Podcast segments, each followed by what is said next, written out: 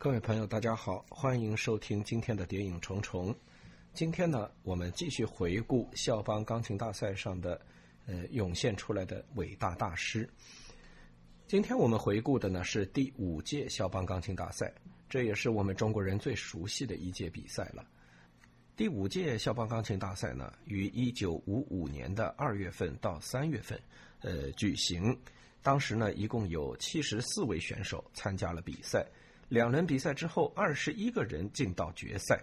呃，这一年呢，呃，是真的是人才济济啊！可以说，嗯，最后超过一半的进入决赛的选手都获得了奖金啊！可以说这一届比赛真的是，呃，人才非常的多。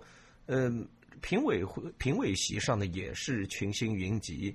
呃，雅科夫扎克、欧柏林啊，这些肖邦大赛的得主，那么呃，米开朗基里啊，这这些伟大的钢琴家，呃，甚至还有作曲家，呃，卢托斯瓦夫斯基啊，也都在评委席上。呃，中国作曲家马思聪也在其中。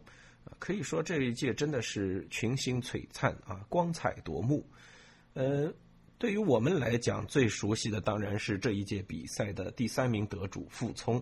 啊，这是中国钢琴家，呃，在肖邦大赛上，呃，当时获得的最高奖项。因为，呃，在那一位之前啊，中国选手在这个比赛中最好的成绩就是傅聪的第三名。傅聪参加这届比赛的很多详细具体的内容呢，呃，都因为他和父亲的。傅雷的这个通信啊，呃，是被保留在了傅雷家书里，所以这一届比赛对大多数中国人来讲都不陌生。呃，这届比赛中间，傅聪反复强调他遇到的一个呃让他非常崇敬的对手啊，就是来自苏联的钢琴家弗拉基米尔·阿什肯纳奇。呃，最后呢，阿什肯纳奇是获得了第二，傅聪呢是获得了第三。呃，关于这个问题呢，傅聪就把它归结为肖邦大赛的一个数字化的平衡。呃，当时呢，他认为，呃，他和阿什肯纳奇完全是两个极端的呃钢琴家。阿什肯纳奇技巧非常的辉煌，年轻的时候就已经达到了极高的艺术水准。呃，所以呢，呃，阿什肯纳奇显然是那种更全面类型的钢琴家。那么傅聪呢？啊，不是他自己这么认为，是他的老师、同学，呃，以及当时呃参加比赛的其他的选手都一致公认，啊，他在肖邦的演绎上绝对是属于呃出神入化的。呃，要知道这一届比赛也只有一个特殊奖项，就是马祖卡奖，而且这个奖项是直接给了傅聪。啊，这一届的比赛有很多的波兰选手参加。在此之前，呃，马祖卡奖一般都是呃冠军得主同时获得，要不就是波兰选手获得。但是傅聪呢是呃例外啊，因为他的马祖卡确实具有传奇一般的光彩啊，这是呃很不容易的。那么一直到现在，我其实还是觉得傅聪的马祖卡呃无人能及啊，绝对呃绝对的呃高瞻远高山仰止啊，真的是无人能及。所以这一届比赛呢，大家的关注度其实都是在第二和第三名这两个人身上。呃，阿什肯纳奇后来成了世界大音乐家，傅聪当然成了一代宗师，是吧？这个中国钢琴的一个象征，呃，也是呃世界上演奏肖邦的一个很重要的标杆，很多人都去呃向他求教啊学习。呃，不管怎么说啊，这一届这两个人肯定是绝对的明星。但是除了阿什肯纳奇和傅聪之外，这一届比赛其他的选手也是星光熠熠。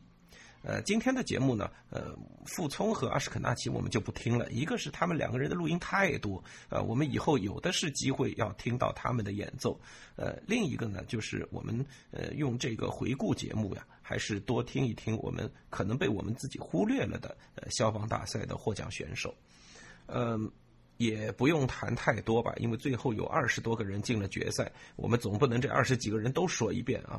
我们就说还有那么一些名气和呃名次的，呃，傅聪自己就非常喜欢第八名的安德烈柴可夫斯基，啊，这是一个波兰钢琴家，这人后来在呃 RCA 是录过不少唱片的。呃，当时呢，就是觉得说，这个为什么有一个叫柴可夫斯基的钢琴家？实际上这是他改的名字啊，他原名不叫这个，他是一个波兰籍的犹太人。所以小时候呢，就是他们家被抓进这个格都啊，就是呃犹太人的聚居点。呃，然后呢，呃有有传言说要把犹太人送进集中营的时候呢，他们家就想了个办法，把这个孩子呢给呃。呃，怎么说？就是就是偷渡出来了，从那个呃隔离区里面送出来。那么当然你得做假身份证啊，假什么的。呃，于是他把自己的名字呢，呃，把姓氏给改了，改成了柴可夫斯基。呃，斯拉夫人嘛，叫这个名字很正常。然后又是个大音乐家的名字，好记啊。所以从此以后他就叫安德烈柴可夫斯基，这不是他的本姓啊。呃，一九五五年的时候呢，他参加消防大赛是拿到了第八名。傅聪一直对他是评价很高啊，他说这个人是个真正的音乐家。那么一九五六年，也就是第二年呢，他参加了伊丽莎白女王钢琴大赛，是获得了第三名。呃，安德烈柴可夫斯基后来基本上呃不作为演奏家出现啊，他更多的是呃作曲，他写了很多音乐作品，甚至还写过歌剧。其中一部分音乐作品呢，现在也有人把它录成唱片。那么八十年代左右的时候呢，他是病逝啊，年纪很轻就过世了，所以他留下的录音也不能算太多啊，呃，但是却还是有一点。呃，我们来听一下安德烈柴科夫斯基的演奏啊，听他演奏的肖邦的船歌作品六十号。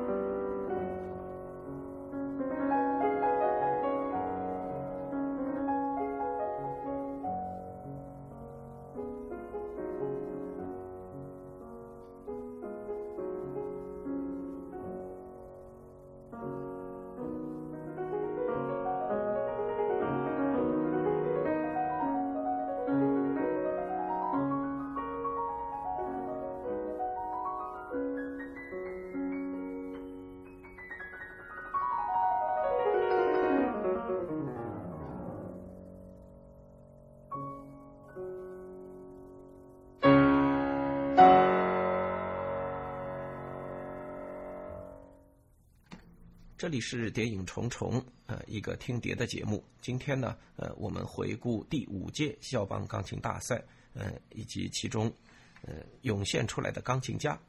刚才您听到的这一段传歌呢，呃，是由安德烈柴可夫斯基演奏的。呃，这位钢琴家呢，在第五届大赛里面获得了第八名。呃，但是呢，呃，傅聪一直认为他是一个真正的音乐家。呃，后来果然啊，柴可夫斯基也是不光演奏钢琴，呃，更多还进行音乐创作。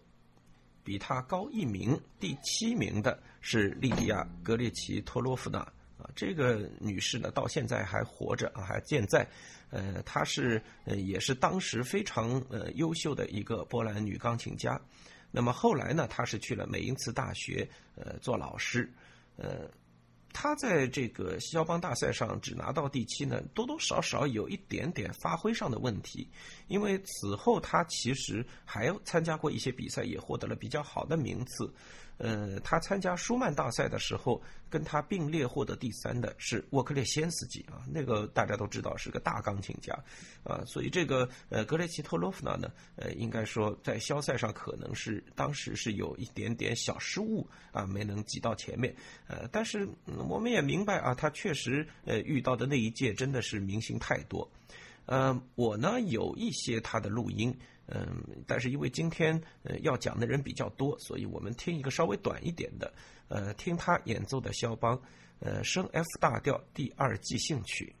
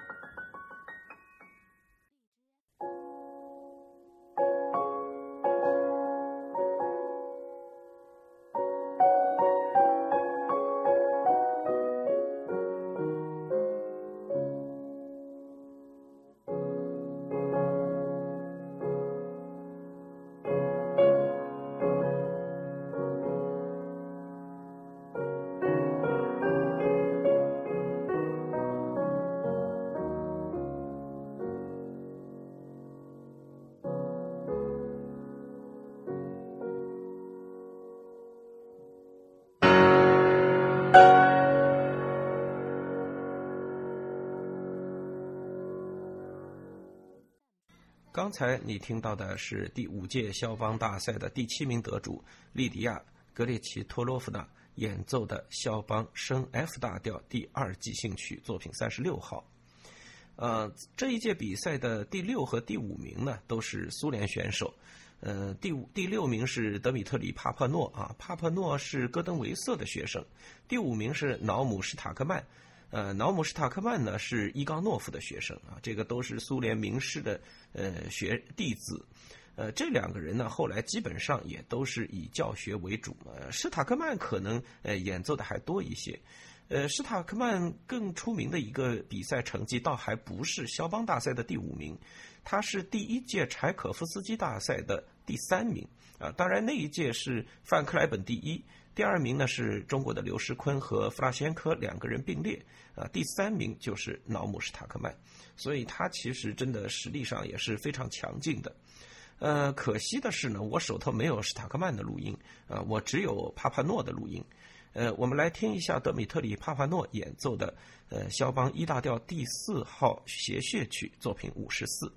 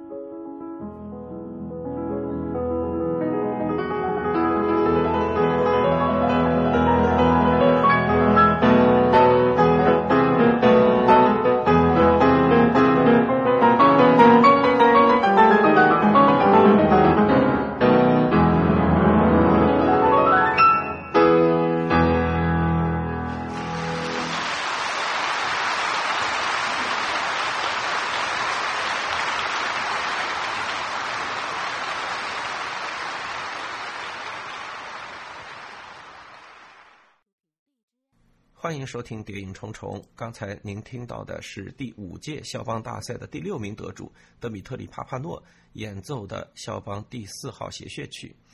呃，这一届比赛呢，因为傅聪和阿什肯纳奇的这个呃出现，所以可谓是人才济济。那么，呃，傅聪也讲到啊，他和阿什肯纳奇其实是呃亲身体验了一把肖邦大赛的这个呃数字化公平。什么叫数字化公平呢？就是他和阿什肯纳奇两个人应该说是完全不同类型的钢琴家。那么评委中呢，一半人喜欢他，一半人喜欢阿什肯纳奇。于是，呃，这个评委给他们的分数基本上也都只有一半。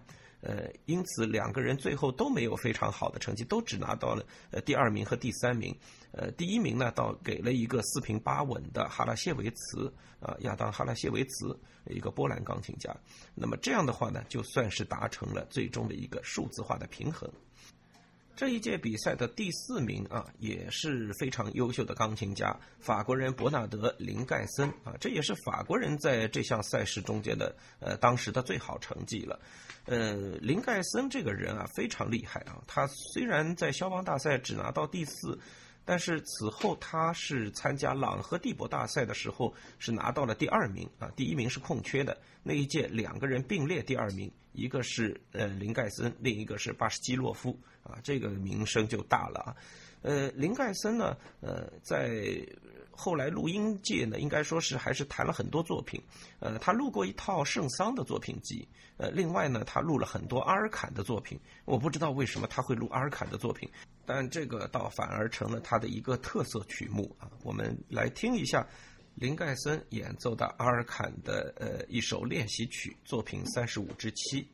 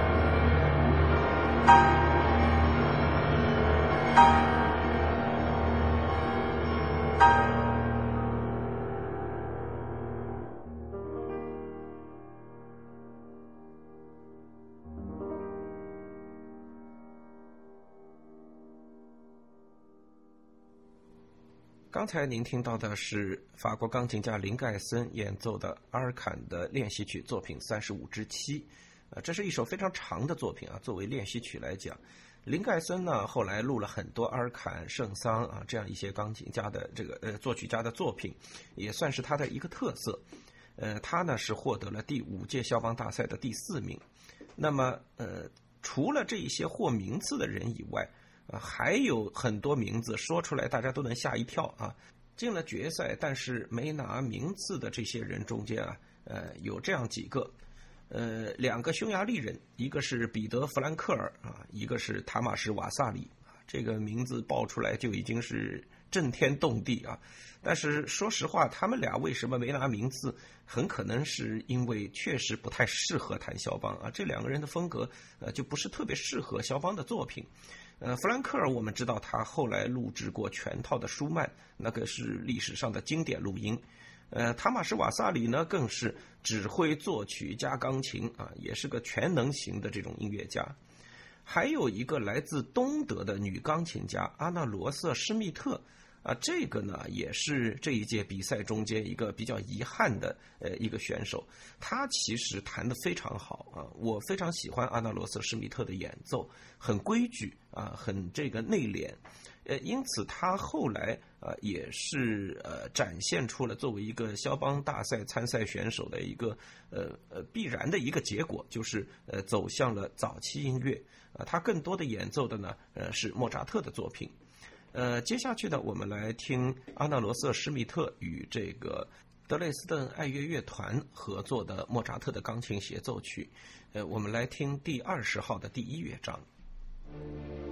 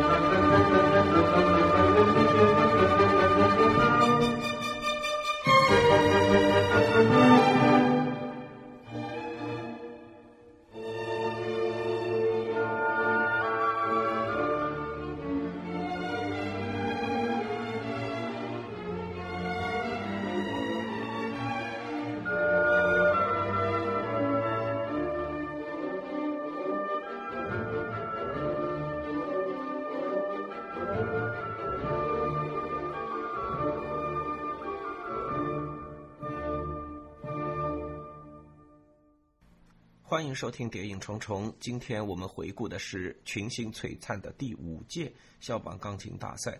呃，在获奖选手中间是呃人人都有名以外，呃没有获得奖项的选手中也有一大堆非常厉害的钢琴家。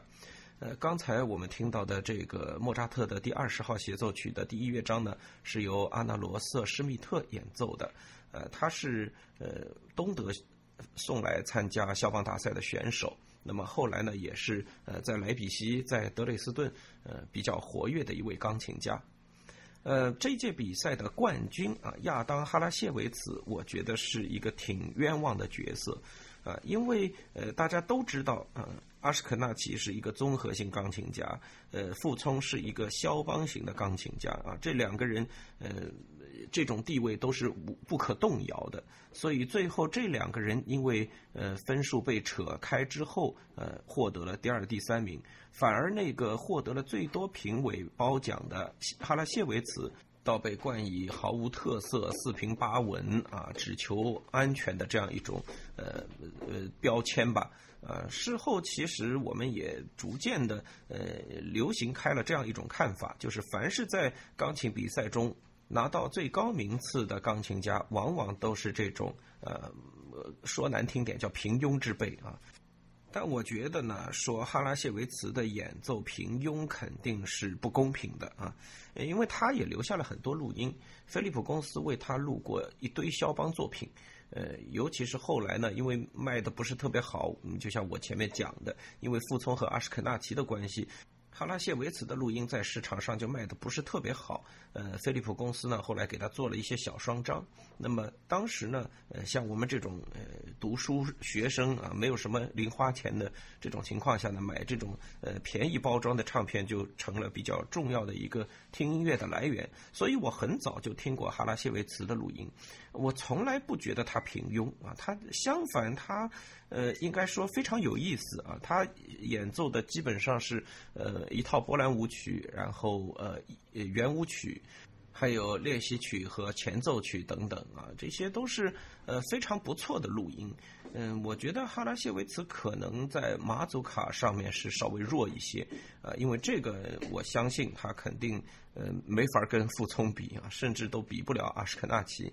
但是他的波兰舞曲一直是我非常喜欢的嘛，有可能是因为先入为主的关系，呃，但是我真的觉得哈拉谢维茨的波兰舞曲相当的节制。啊，不是那种现在的我们常常听到的那种把肖邦的呃比较容易的作品弹得飞快啊，弹得爆响啊，不是这样。它相对来说是呃比较收敛的啊。即便波兰舞曲是肖邦音乐作品中间比较外向的音乐啊，还是听得出来他的那种内敛。嗯，今天呢，我们就来听几首波兰舞曲。呃，我选择啊听最出名的那三首啊，第五、第六、第七作品四十四、五十三和六十一。作品六十一就是现在参加肖赛几乎每个人都要弹的那个幻想波兰，啊，我们来听一下哈拉谢维茨演奏的三首波兰舞曲。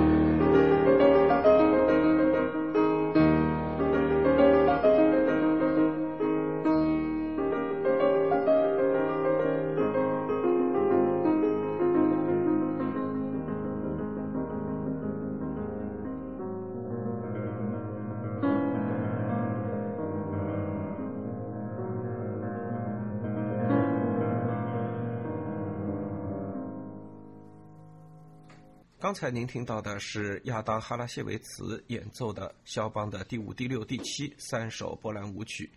嗯，应该说第五届肖邦钢琴大赛真的是灿烂辉煌啊！这么多的选手，呃，每个人都是优秀的钢琴家，而且出了好多位一代宗师级的这种钢琴家，呃，甚至还有那些大钢琴家连名次都没获得，呃，这真的是。呃，非常奢侈的一场一届比赛，可以这么说。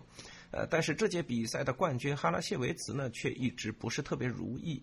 啊，正如我前面反复强调的，呃，傅聪和阿什肯纳奇这种明星的光环啊，注定呃要让这个这一届的冠军哈拉谢维茨呢，呃，变成呃高高光下的一个阴影。啊，这个呢是没办法的。你跟一些巨人同时生活在一个时代，必定会出这样的问题。呃，就像音乐史上和贝多芬差不多活在同一个年代的作曲家，那得多悲惨，是吧？有这么高的一座山在那里，呃，整天就处在他的阴影当中。嗯，你不能说哈拉谢维茨就一定不是个好钢琴家，这是不可能的。